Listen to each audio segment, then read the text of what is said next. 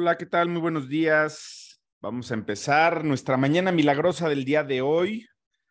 Hoy ya es jueves 9 de marzo. Mi nombre es Luis Estefan y les doy la bienvenida a todas las personas que estén escuchando o viendo Mañanas Milagrosas junto con nosotros. Vamos a empezar con nuestro ejercicio de gratitud. Por ahí en su diario de gratitud, los que lo han adquirido, los que tengan el Dream Book, viene un apartado para las tres cosas por las que te sientes agradecido el día de hoy. Vamos a dar un minuto. Si no tienes dónde escribir, te recomiendo que intentes hacerlo en las siguientes sesiones, pero por lo pronto ten presente entonces en tu pensamiento cosas por las que te sientes agradecido. Vamos a dar un minuto.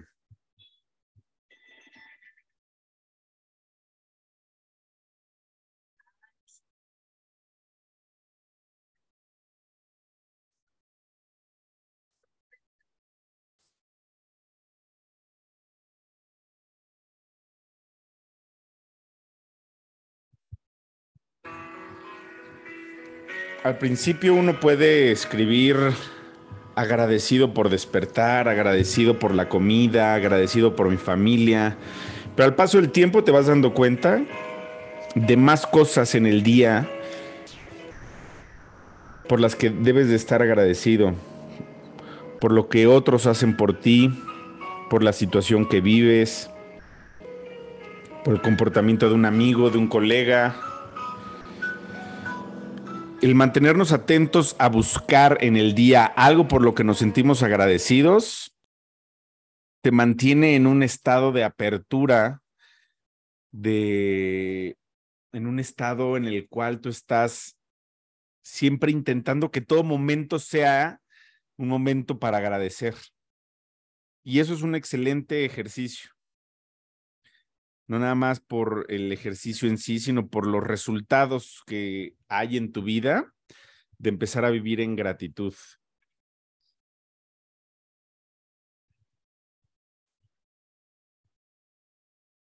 Tres cosas, parecen sencillas, pero luego nos atoramos incluso en encontrar tres cosas por las cuales nos sentimos agradecidos.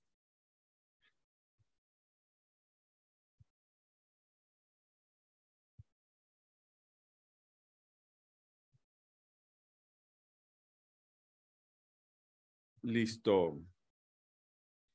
Vamos a pasar ahora a nuestro ejercicio de las afirmaciones, cosas por las que te sientes agradecido, es una cosa, pero luego lo que crees también de ti. Y las afirmaciones es este mecanismo para intervenir con, tu subconsciente que es el que toma el 90% de las decisiones.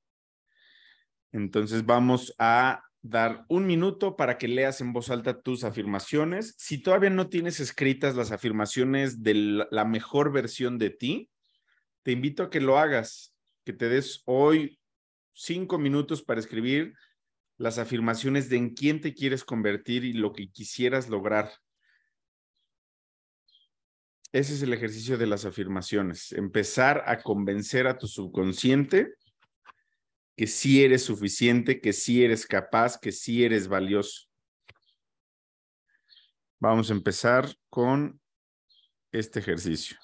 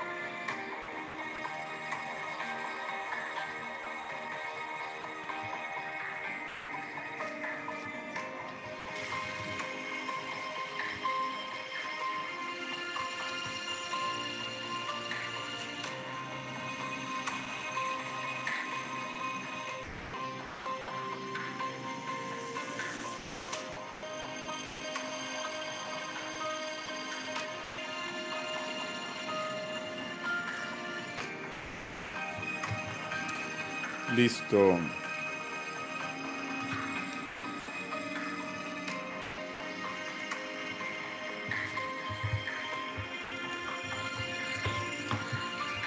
Muy bien. Ahora vamos a pasar a nuestra recomendación de hábitos, nuestro tip de hábitos del día de hoy, en nuestro día 7. El día de hoy es un recurso. Lo que les quiero compartir es una app, una app que se encuentra para iPhone y para Android. Y es una de las aplicaciones más molestas como alarma, con distintas opciones. Se llama Alarmi. Alarmi es la app. Y en esta app, pues bueno, tienes la opción que solo se apague la alarma, por ejemplo, eh, agitando el teléfono un cierto tiempo. Otra de las funciones que tiene es registrar una foto de algún lugar que ellos te piden, te dicen, saca la foto del lavabo, saca la foto del espejo, saca la foto del buró. Y otra de las funciones que tiene es hacer sentadillas. Es la única forma en la que se pueden apagar estas alarmas. Esa es la recomendación. Recuerda que solo necesitas ponerte en acción y seguir un plan.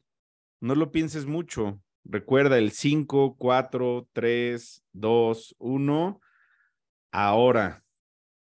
Esa sería mi recomendación del día de hoy en temas de formación de hábitos. Y vamos a pasar a El Ejecutivo al Minuto, libro que estamos ya casi por concluir. Nos quedamos en la página. Eh, ¿Por qué dan buenos resultados las reprimiendas de un minuto en la página 145? ¿Por qué dan resultado las reprimiendas y cuáles son las técnicas que existen? Los escucho. Bienvenidos.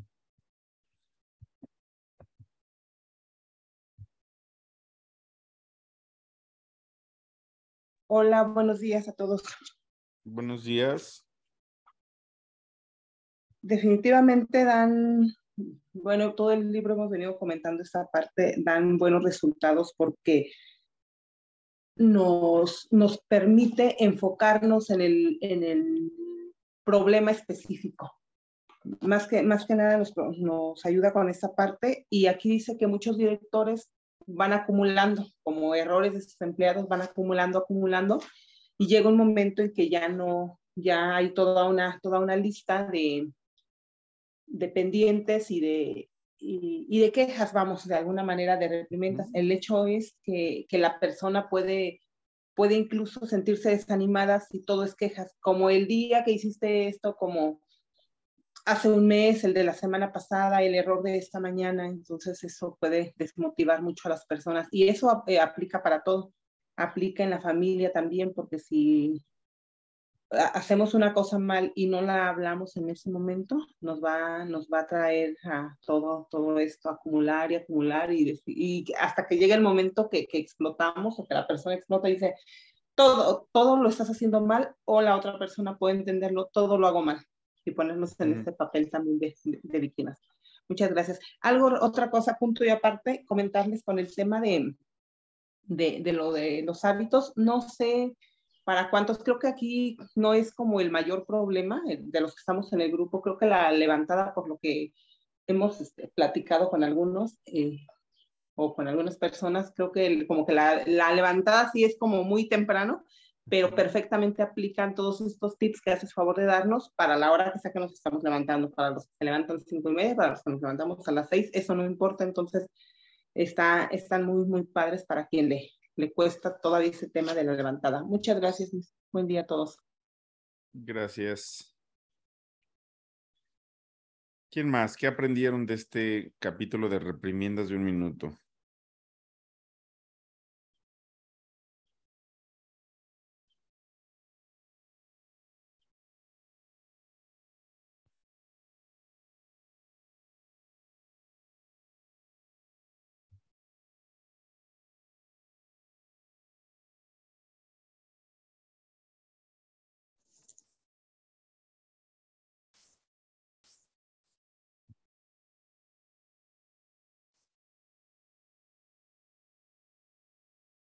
Hola, buenos días a todos. Bueno, pues yo de este capítulo aprendí, este, pues eso, que muchas veces eh, en este capítulo es muy importante hacerle ver a la persona en lo que está mal en ese momento para que ella entienda y este pues corrija la situación en la que se está equivocando y haga bien las cosas.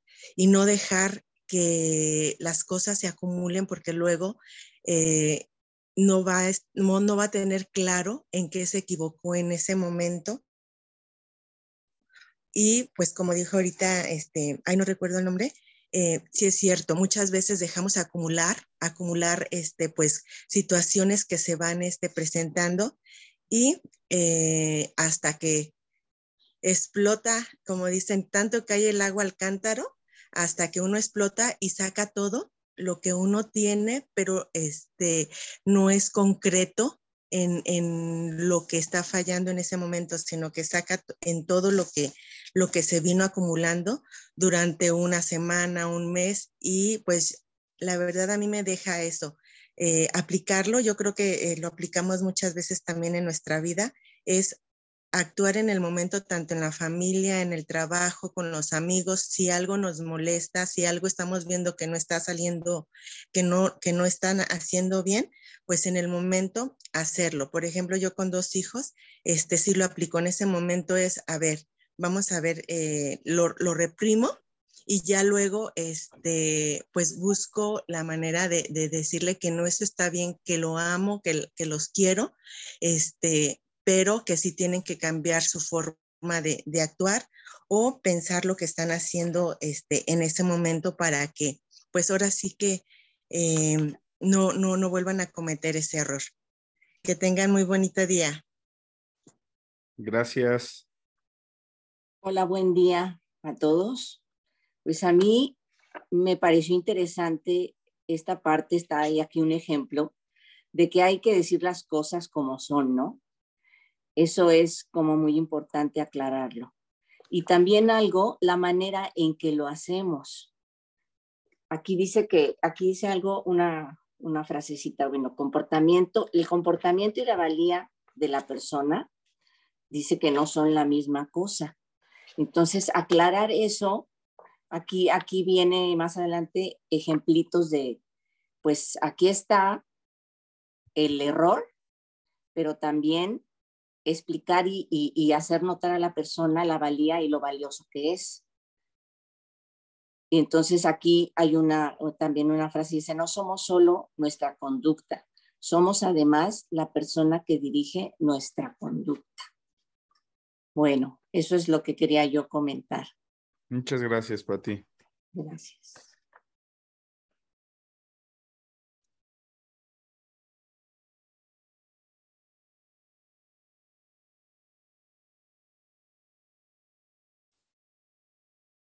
¿Quién más?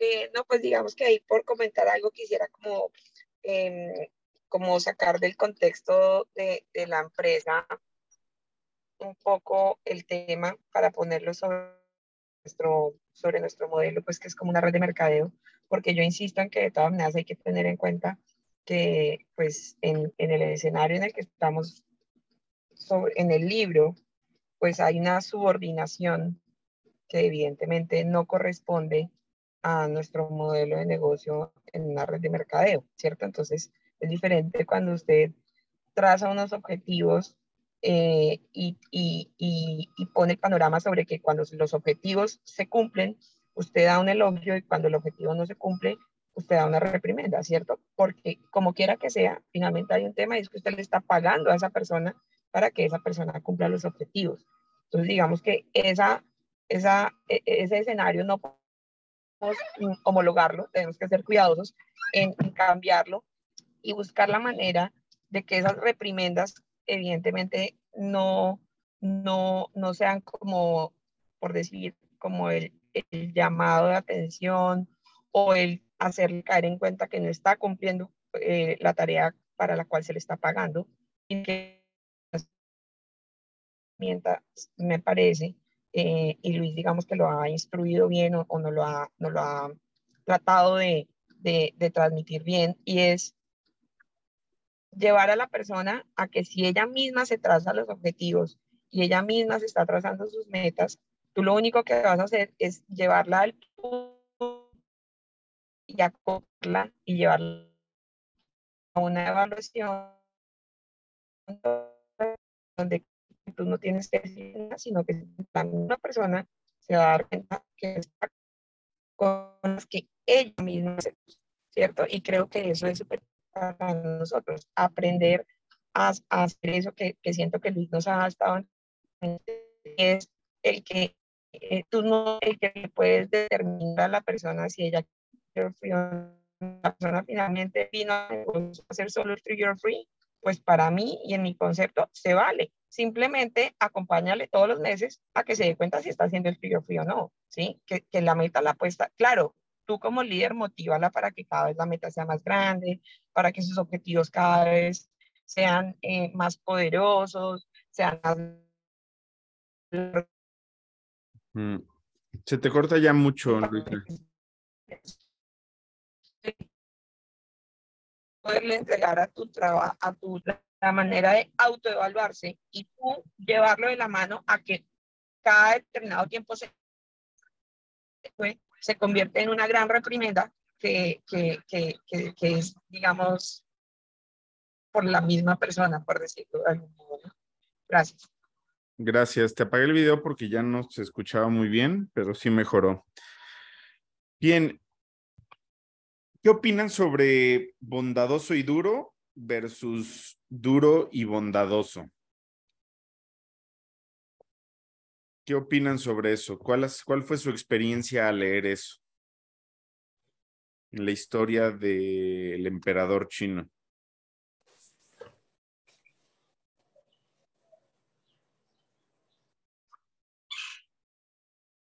Identifica. Buenos días.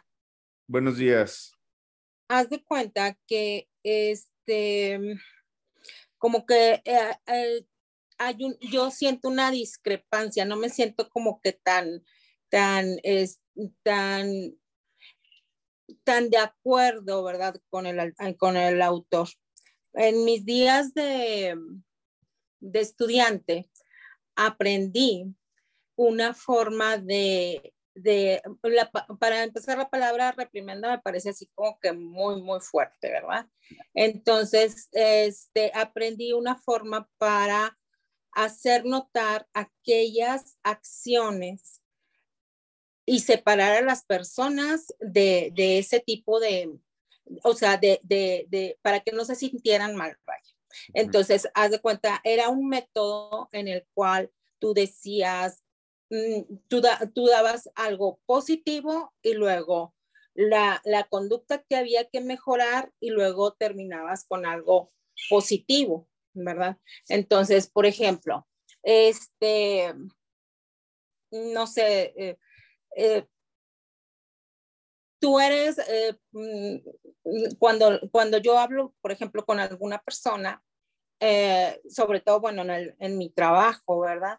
O con, con alguno de, de mis hijos, es, yo siempre comento, siempre empiezo, eh, a mí me encanta tu forma de ser, eres sumamente inteligente, muy talentoso, pero yo creo que en esta actitud, cuando tú te molestas por esto, hay que corregirlo. Este, esa es una, es mi sugerencia, es desde donde yo estoy, lo estoy viendo, ¿verdad? Porque yo creo que si maneja, si puedes eh, eh, manejar esta conducta de una manera mejor, pues vamos a tener mayores beneficios, etcétera, ¿verdad? Entonces, este, yo sé que lo vas a hacer porque tú siempre has sido muy competente y este, y, entonces ya vas así como que, que, terminando de esa, de esa forma, ¿verdad? Entonces como que ahí este, sí es muy, siento yo muy sensible la parte de, de hacer una reprimenda, porque te puedes poner desde un punto donde yo sé más y te estoy diciendo, o donde esta es mi sugerencia, tal vez te pueda servir. Entonces, yo siento que desde el momento en el que trabajamos con, con personas, es muy, es complicada las relaciones, entonces, pues sí, como que hay que cuidarlas. Es mi punto. Gracias. Y ahora es, o sea, es que es, sí es muy, es muy debatible ese punto, como bien lo dices, pero veamos en el día a día, o sea, veámoslo en, en todos los caracteres, ¿no? O sea, veámoslo en, a nivel empresa, a nivel gobierno, a nivel familia, a nivel religión, a nivel deporte, a nivel crianza. Eh, o sea, es, es, es, un tema, o sea, porque no... O sea, mucho de lo que creemos que tendría que ser diferente, que a través del amor, que a través de la bondad, a través de la compasión, yo me he dado cuenta que al final el, el modelo bajo el que hemos como civilización creado pues toda nuestra evolución en los últimos cientos de años, no miles de años incluso, pues está, está, está muy alejada a, a la compasión, al amor, a la bondad, que debería de ser la norma. O sea, eso sí, o sea, sí entiendo porque sí genera así como que, hay, ¿no? Un poquito de, de dureza, o la, incluso las palabras, pero veámoslo a nivel espiritual, ¿no? Yo tengo varios, varios ejemplos con varios maestros de la vida espiritual y, o sea, cuando, cuando uno se trabaja, no se toma las cosas personal, porque incluso el sentirte herido por el comentario de alguien es, es, es que no hay un trabajo en tu persona. Y, y, y, la realidad es que en la mayoría de las personas no hay un trabajo y nos tomamos las cosas personales y nos encanta el drama y nos, pero es que sí me dijo lo que hice mal. Sí, sí te dijo lo que hiciste mal. De ahí pasarlo a es que es una mala persona, me lastimó mi corazón, me hizo sentir inferior, eso ya todo tiene que ver con la persona.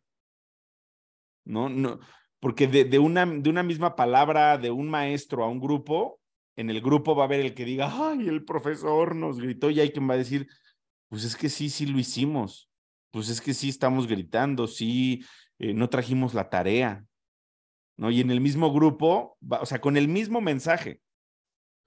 Entonces, en, en el camino espiritual, los maestros son son como claros, concisos, hasta ciertamente tajantes, pero nunca lo sientes porque tampoco lo hacen con la intención de herir, de lastimar.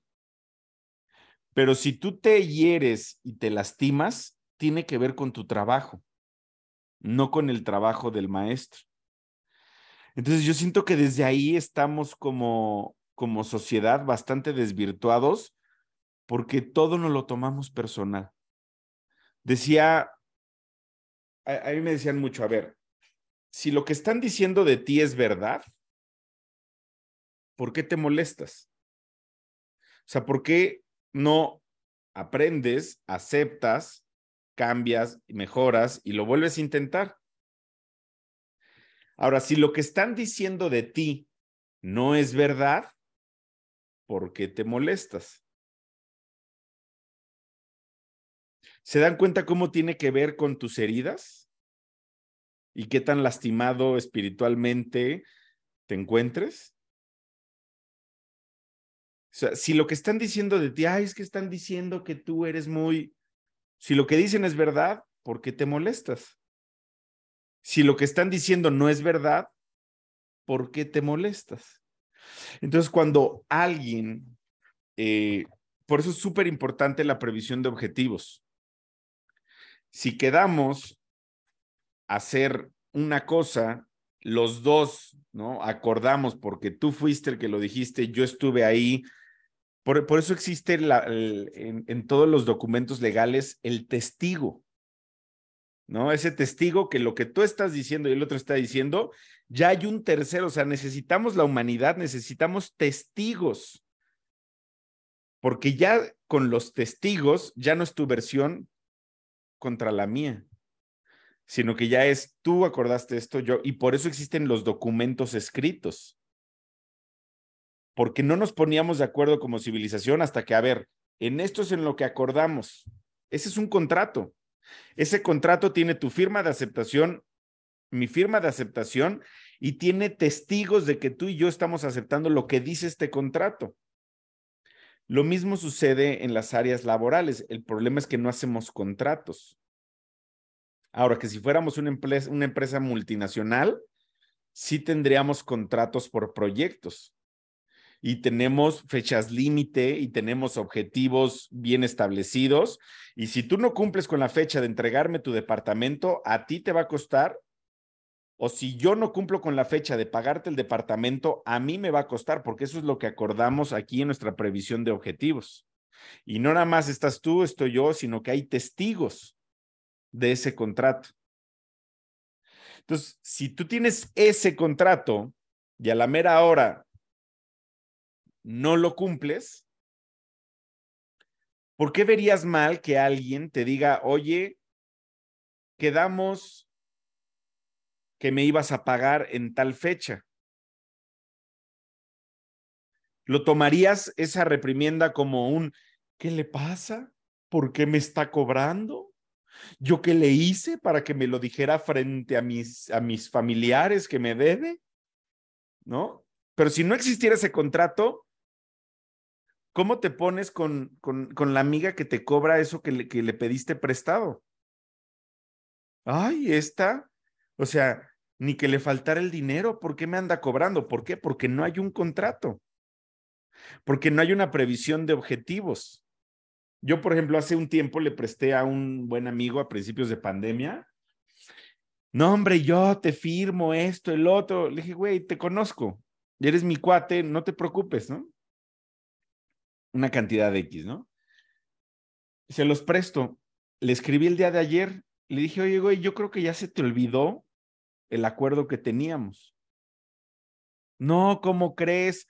Es que ya estoy vendiendo esto. Le dije, eso me lo dijiste hace tres años. ¿no? Y yo te presté una cantidad dispuesto a perderla.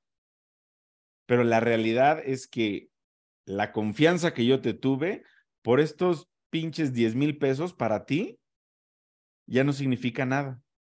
Le dije, y eso es lo más triste, que tú perdiste una amistad de la cual pudimos haber mantenido toda la vida por pinches 10 mil pesos. Era cuando lo necesitabas, era cuando esto, cuando el otro, Le dije, y yo te considero un buen cuate, nada más yo creo que estás fallando en algo. Entonces mostré la dureza, de la dureza me pasé a lo bondadoso y seguimos siendo amigos. ¿Qué pasa cuando es del otro lado? O sea, ¿qué pasa cuando, cuando primero es, ay, qué lindo eres, qué bueno eres, y sabes por dentro que no estás cumpliendo los objetivos? Después, cuando quieras que esa persona rinda y mejore, ¿por qué? Porque todos tenemos tantas heridas emocionales que nos encanta que nos hablen bonito.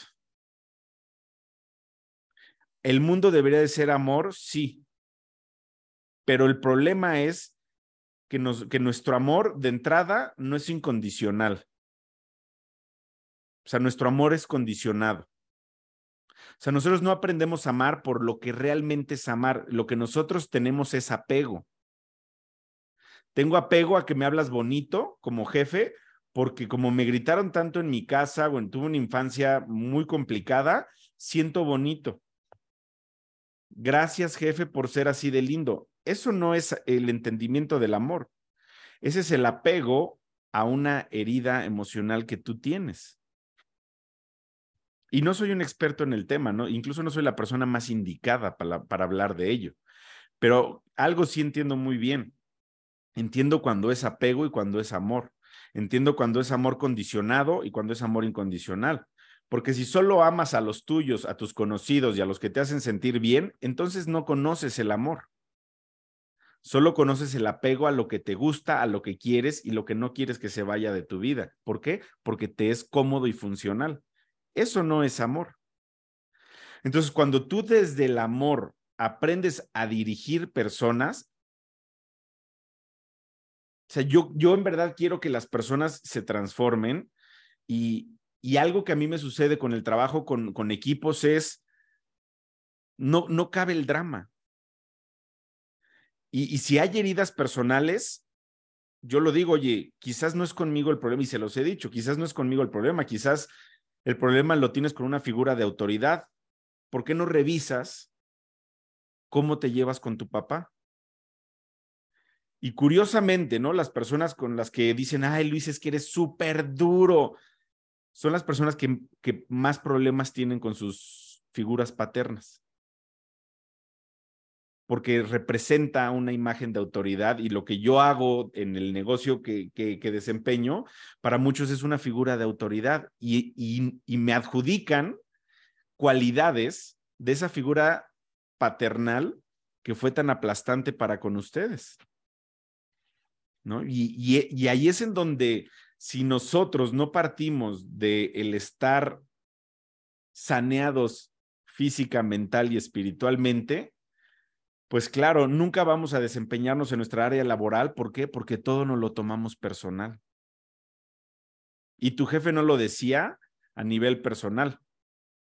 Tu jefe lo decía porque toda persona que quiere, que, que, que, requiere salir adelante, pues necesitas sanearse un poco, necesitas cuidarte, necesitas procurarte, necesitas informarte, necesitas terapearte por tu cuenta. Y una vez siendo un ser funcional, empiezas a desarrollarte en el mundo empresarial. Ahora, no significa que toda persona que crezca en el mundo empresarial está saneado emocional y espiritualmente, pero al menos no lo confunde. Al menos no interfiere sus emociones con su empresa. Al menos no interfiere porque supo entender el juego de, la economía, mas no significa que está saneado espiritualmente. ¿Me entiendes? Y, y eso es en lo que nosotros tenemos que tener mucho cuidado. No porque crezcas empresarialmente significa que estás creciendo emocionalmente y que estás creciendo espiritualmente, que te estás convirtiendo en un mejor ser humano. Por eso dice Jim Ron, Ojo en la persona en la que te conviertes en la búsqueda de lo que quieres. Entonces, cuando alguien en el trabajo te dice, oye, quedamos en hacer esto, esto y esto, tú quedaste en hacer esto, esto, y no lo hiciste, ¿por qué te lo tomarías personal? Si realmente no lo hiciste, ¿por qué te ofende? La persona no lo está diciendo para ofenderte.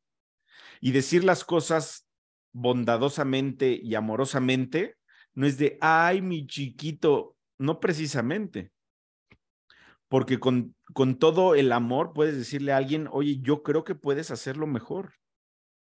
Yo conozco tus habilidades, te conozco como persona y simplemente considero que no le pusiste el enfoque, la atención que esto requería.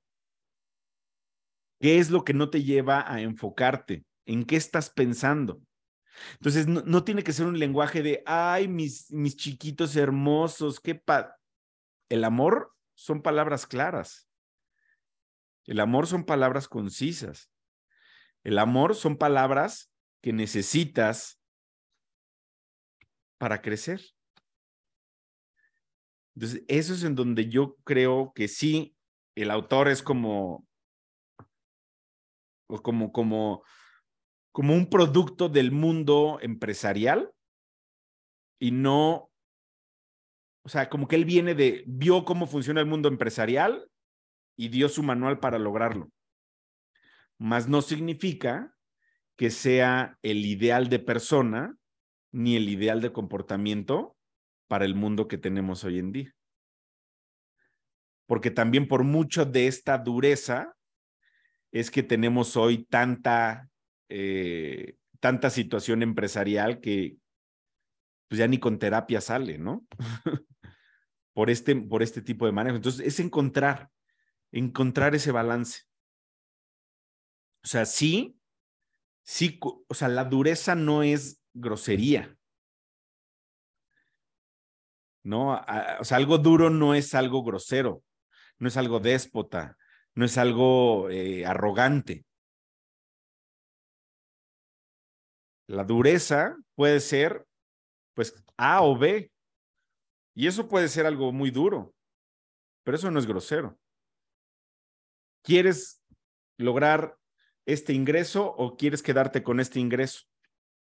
Eso es algo duro, pero no es algo grosero. La dureza tiene que ver también con la idea definida, ¿no? O sea, la, la, la dureza, exacto, ¿no? Como dice Pate aquí, con la honestidad, o sea, ¿eres, duro con tus objetivos? ¿No? O sea, tienes tú esa capacidad de decir, voy a lograr esto y enfocarte, hasta, o sea, ¿eres duro contigo en eso? La claridad también va, se ve involucrada. ¿Eres claro con lo que quieres?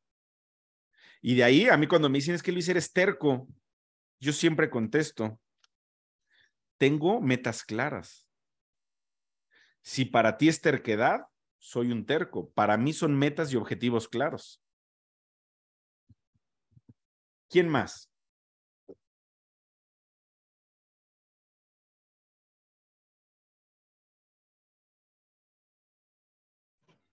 Buenos días.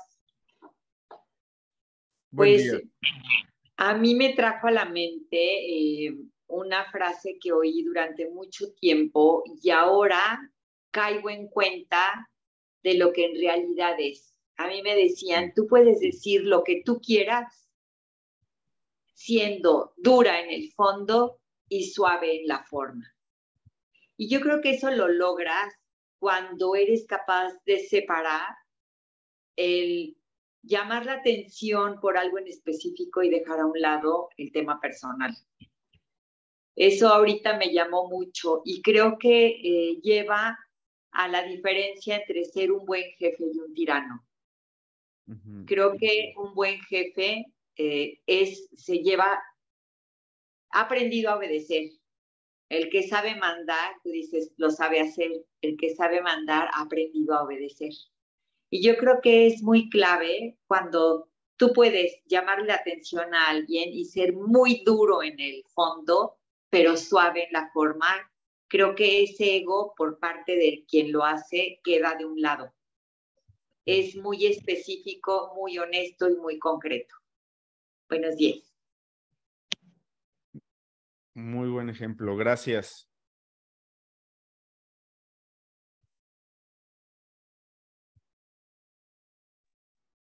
Yo, buenos días. Eh, pues todo esto que, se ha comentado y específicamente lo que decías, este Luis, me trajo eh, de, por así que en el recuerdo, eh, esto de, de, la dureza, ¿no? O sea, ¿por qué, por qué sí es importante primero?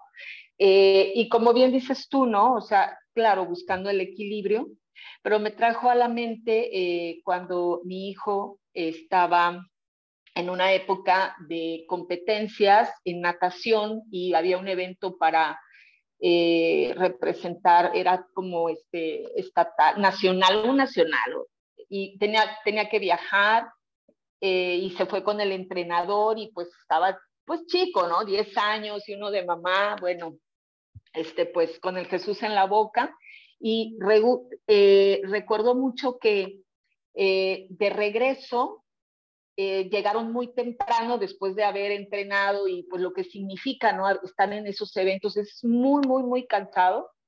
Eh, y llegaron en la madrugada y la gran mayoría de las mamás decidieron que los niños, bueno, que los, sus hijos no iban a ir a la escuela este, porque pues venían muy cansados, ¿no? Y, y, yo lo dudé, o sea, yo en ese momento dije, ay, es que sí es cierto, o sea, yo estuve siempre en las albercas viendo, y yo también nadaba y nado, o sea, sé que es muy, muy desgastante. Y, tuve como las ganas de decir, sí, ay, que se quede también él, o sea, no pasa nada en la escuela, o sea, un día, ¿no? Y este, pero aquí entre nos con mi esposo, él me dijo, no, O sea, él se comprometió a nadar, pero también no tiene por qué, o sea, la escuela ponerle en segundo término. O sea, él dijo que iba a poder, pues tiene que ir a la escuela. Entonces se bajó del camión, fuimos por él, bueno, este, creo que llegaron como a las 4 de la mañana y él entraba a las 7 de la mañana a la escuela. Entonces, pues se cambió, etcétera, y, lo, y, lo, y, se, fue a la escuela. Y a, a, mí me dolió mucho, este, porque como mamá pretendes proteger a tu hijo y que, o sea, que siempre sea, ay, bien lindo y bien así, ¿no? Pero la enseñanza fue eh, muy, muy grande porque hoy en día este, acaba de terminar la carrera, es ingeniero industrial y está trabajando en una empresa electrónica y este, lo acaban de poner como jefe de calidad precisamente. Y, y, pues, ¿qué crees? Tiene que hacer turnos, porque pues efectivamente una industria nunca se para, nunca duerme, y tiene que hacer turnos, ¿no? O sea, está en este proceso, pero pues por supuesto no le cuesta, o sea, sabe que o sea, lo aprendió pues. Y no fue una cosa bondadosa, sino firme, disciplinada, de compromiso, pues lo que tú comentabas, ¿no? Y pues esto es lo que yo, o sea, me vino a la mente todo este ejemplo, ¿no? Y se aplica en la vida constantemente. Gracias. Hola, buenos días. Buenos días. No sé si lo estoy repitiendo porque vine a hacer menos estudios, pero eh, algo que me llamó la atención y yo creo que con los ejemplos que han estado dando, al final yo creo que es, como lo dice en el libro, la intención con que lo hagas. Y en este, en el libro que vimos del poder de la intención, pues va mucho desde ahí. Y vuelve a decir en otra parte del libro, este, que la dureza sea con la acción o con, con el comportamiento y, y la amabilidad, la compasión con la persona. Entonces, creo que desde esa intención, o sea, si tu intención es apoyo y es respeto, como lo dice el libro, entonces esa dureza va a ser eh, hasta bien recibida, pienso yo. Pero siempre y cuando lo hagas con, ese, con esa intención, porque aquí es donde a lo mejor en las reprimendas, tanto cuando estás en una posición de jefe como cuando eres padre, como cuando estás en una situación así, las reprimendas, muchas de las ocasiones eh, van desbordadas desde nuestras emociones y sentimientos y entonces no se hacen con la intención solo de ayudar y de guardar ese respeto para la persona, para que la persona crezca. Entonces, creo que ese punto, siempre y cuando en esos momentos lo tengamos muy claro, y yo creo que eh, vuelvo a esto de ese minuto te hace que no te, te desbordes, ¿no? Si lo haces muy concreto y vas enfocada a esa, este, al comportamiento de, la, de ese momento, o sea, de lo que generó esa reprimenda, al, comportamiento con esa dureza firme, porque yo creo que sí tienes que ser muy claro en decir, oye, es que esta acción no es la correcta, por esto y por esto. Ajá. Pero no tú eres el que está haciendo mal, hasta en esta escuela para padres te dicen eso, ¿no? No es que el niño sea este, latoso, es que esta acción que está haciendo de hacer ruido en exceso no es la correcta. Entonces, si somos así de específicos, creo que esas reprimendas pueden tener una, pues una función muy buena, porque al final en la vida pues tenemos, eh, sirven como para irnos dando guía y orientándonos también en el camino pero creo que esos dos elementos que el libro es muy preciso en decirlo, espero haber dicho bien los conceptos, pero es muy preciso en mencionarlos. Si los aplicamos, eh, va a tener una gran función. Buen día para todos. Gracias. Y sí, como, como bien lo dijiste, ¿no? Siempre y cuando también desde una posición ejecutiva o gerencial, eh, o sea, también hay niveles calidades, ¿no? Eh, niveles de conciencia.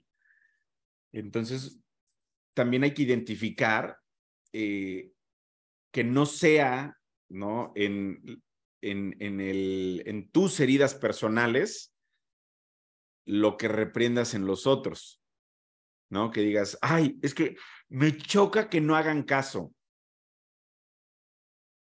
sea, estás haciendo una reprimienda, pero esa habla de ti, no de las personas. Porque la reprimienda atinada sería, ¿por qué no ponemos atención en el objetivo de este momento? O sea, ¿cuál es la, la causa por la cual no logramos ponernos en foco la actividad que queremos realizar?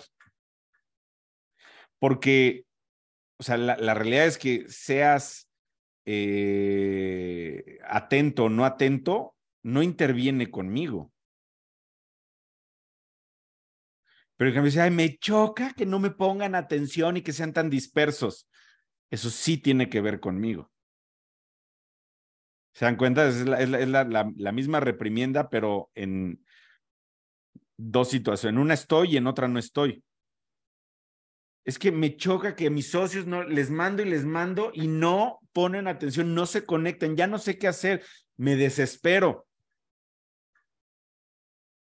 Ahí todavía habla de ti. ¿Sí lo identifican? Entonces, si, si tu reprimienda para los demás son de este tipo, así tipo melodramáticos, tienen que ver contigo, más que con la otra persona. O sea, si la otra persona produce o no produce, o sea, si tú estás esperando que la otra persona produzca para tú ganar y producir, nunca bases tu éxito en el éxito de alguien más. Entonces, si tú estás, es que, ay, me choca porque no hacen, estás esperando de las personas equivocadas, porque de la única persona de la que debes esperar es de ti. Y encontrar a personas que esperen de ellas mismas para crecer un equipo. Y esto puede ser duro para muchos. O sea, realmente Neora es para todos, pero no todo el mundo es para Neora. Esa es dureza. Neora es el negocio perfecto, pero no todo el mundo es perfecto para este negocio. Eso es duro, es crudo, pero depende de qué lado estés.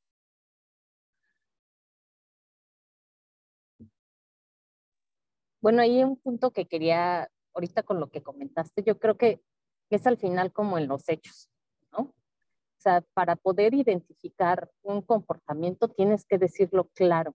O sea, en verdad cuando en mi profesión redactaban los hechos, o sea, los que son más claros son muy concisos, porque entonces si no ya le estás echando como mucho de tu cosecha. Entonces, yo creo que en la reprimenda se puede tomar algo igual, o sea, debe ser una acción clara que puedas definir, porque si no la puedes definir, pues a lo mejor todavía tiene mucho de nuestro propio drama, de, o sea, ¿Qué fue lo que estuvo mal? Que pintó una pared. ¿Qué fue lo que estuvo mal? Eh, que no se conectó a la llamada. O sea, no que si me causó, que si me generó, ¿no? O sea, el hecho en concreto que no se conectó a la llamada. Eso, ¿no? Y sobre eso, pues hacer la reprimenda. Sobre es, esa cosa concreta, porque si no, eh, es a lo mejor no el problema, sino toda la problemática que uno genera alrededor de uh es todo ese drama.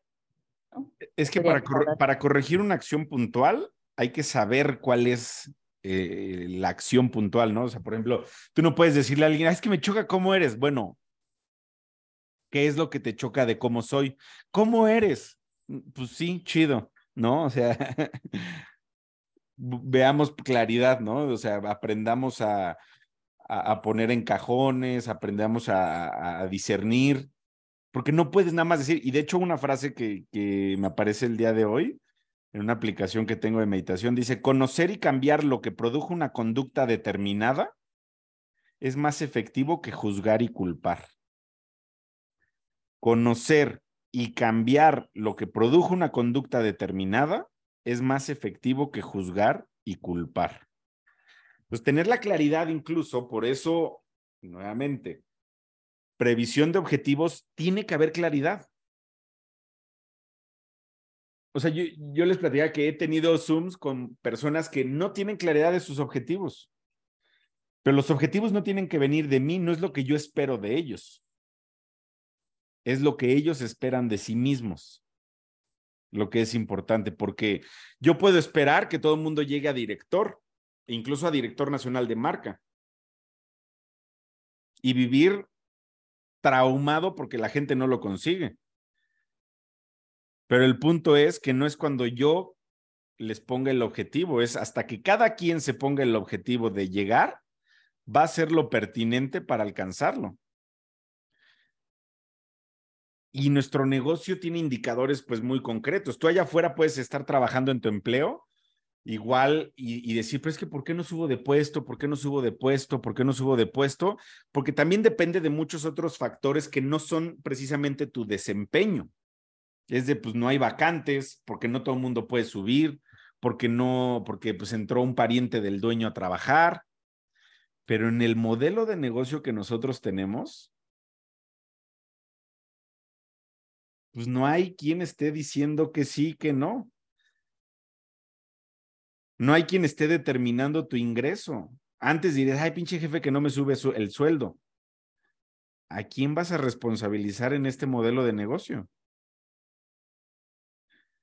Porque si allá afuera pudieras ponerte el ingreso, todo el mundo diría, ay, me quiero poner. Sí, pero ¿dónde están tus rendimientos? Si tú quisieras ganar como gerente, necesitas dar rendimientos como, como gerente. Entonces, aquí sí tienes la posibilidad de dar el rendimiento que quieres tú que sea remunerado. Y eso es duro. O sea, saber que el dinero que llega a tu cartera es el dinero que permite tu cabeza, eso es duro. Aquí ya no puedes culpar y responsabilizar a un jefe. Eso es duro. Aquí eres tú. No es el equipo que te tocó, es el equipo que formas. Quizás en nuestros hijos, pues no lo vemos y decimos, ay, son lindos, bondadosos, amorosos. ¿Para qué mundo los estás preparando? Si no puedes gerenciar un equipo, pues son indicadores que lo que tú haces en tu día a día no lleva a un equipo a crecer. Quizás eso es lo que le estás enseñando a tus hijos y no te das cuenta. Quizás no lo quieres ver, pero el como eres tú te lleva a un cierto tipo de, de crecimiento. Entonces, esa es la mejor invitación para leer, para entrenarte, para capacitar, para cambiar tus rutinas. O sea, yo, yo simplemente decir, ay, quiero cambiar de rango y no cambiar lo que hago en mi rutina diaria, es prácticamente un sueño guajiro, un imposible. ¿De qué acompañé yo el quiero llegar a un nuevo rango? De dar tres presentaciones a la semana, de quitar ciertos entrenamientos a masas y ya nada más dejarlo a grupos específicos que sí quieren, eh, que invierten en su desempeño. Es un ajuste. Y ahí va, va a producir un resultado. Que tengan un excelente día, que la pasen bien. Tenemos hoy a las 7 jueves, los jueves a las 7. Presentamos cómo ganar 500 dólares, 1000 dólares, hasta 10 mil dólares al mes con el proyecto de Neora. Nos vemos a las 7. Tienen todo el día para hacer sus invitaciones y nos vemos en ese, en ese episodio. Bye bye. Gracias, buen día. Gracias, Luis. Bonito día. Bonito día. Buen día para todos. Gracias.